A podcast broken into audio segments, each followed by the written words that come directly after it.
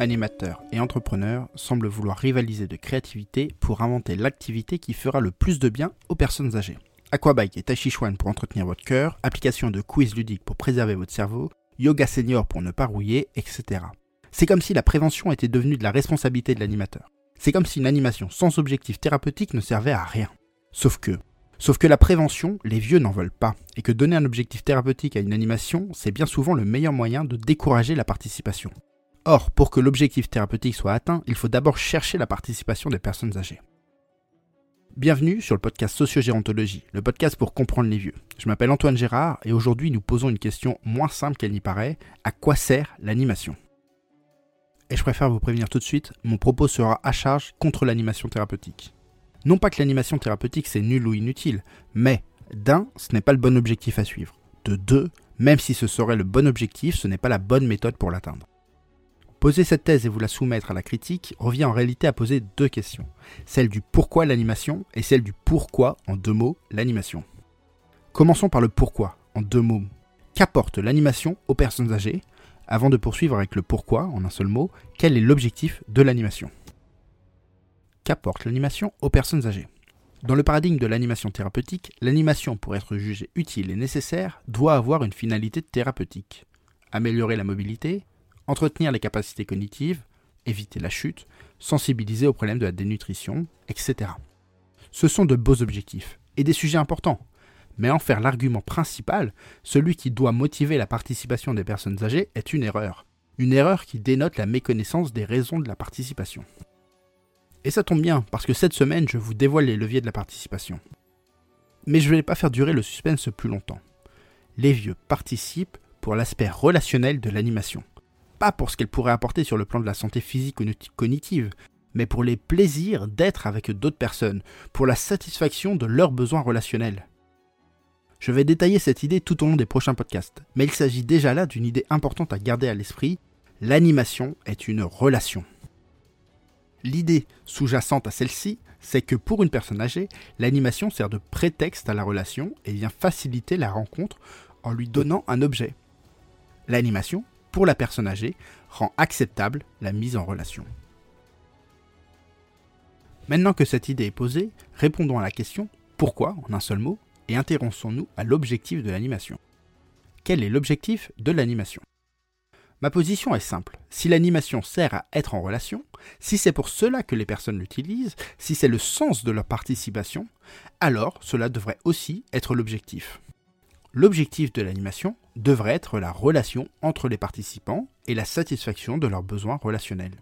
Et comme ce besoin est un besoin important et partagé par la plupart de nos résidents, nous devons assumer le caractère social de nos animations plutôt que le reléguer derrière des objectifs thérapeutiques.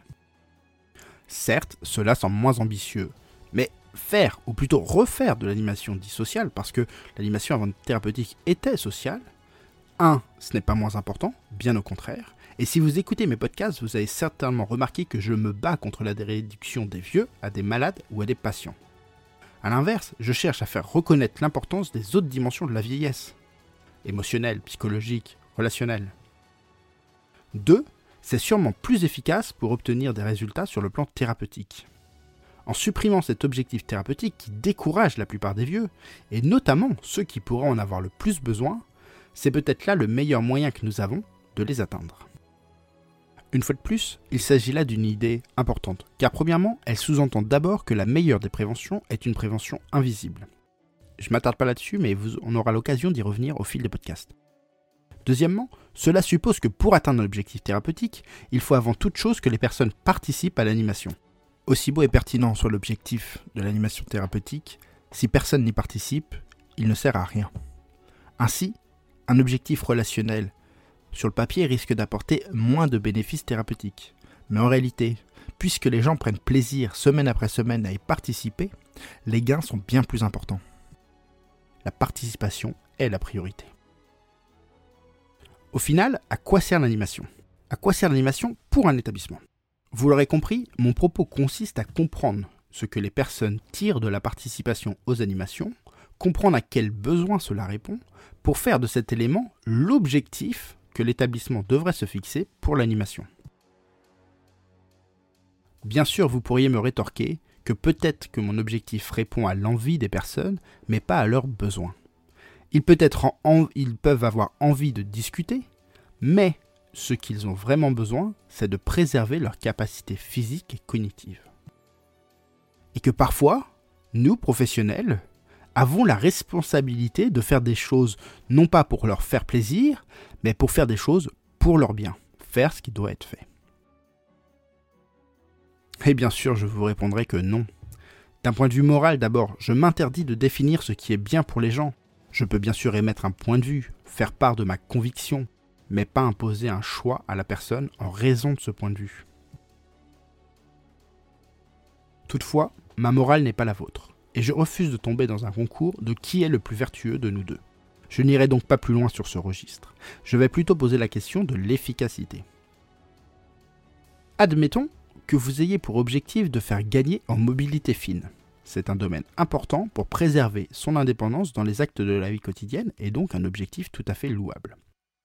Vous pourriez proposer des activités, enfin une activité, où les résidents vont se passer une balle en mousse. Mais vous pourriez aussi passer cet objectif au second plan, prétexter un après-midi dégustation de thé ou une activité tricot pour réunir les résidents qui vous semblent avoir le plus besoin de regagner en mobilité fine et leur faire passer un moment ni infantilisant ni stigmatisant qui leur donne envie de revenir le lendemain. Alors non seulement votre objectif thérapeutique est atteint, leur mobilité fine est travaillée, mais le caractère ordinaire de votre animation en a fait un moment exceptionnel auquel ils auront envie de revenir. Je ne vous demande pas de me croire sur parole, juste d'ouvrir votre esprit. J'ai prévu plusieurs épisodes sur la seule question de l'animation et de la participation à la vie sociale. C'est un sujet important et je veux qu'on prenne le temps d'y réfléchir. Aussi, dans les jours à venir, deux choses vont nous occuper. D'une part, la participation. Comment favoriser la participation? D'autre part, la prévention. Comment rendre la prévention plus efficace? Et je vous invite dès aujourd'hui à vous emparer de ces thèmes à y réfléchir seul ou avec vos équipes et collègues, et à m'envoyer vos réflexions. Je prendrai plaisir à vous lire et à, en discuter. Voilà pour aujourd'hui. Dans le prochain épisode, nous, reparlerons, nous parlerons de la participation et rentrerons dans le détail de ce qui fait la participation aux animations.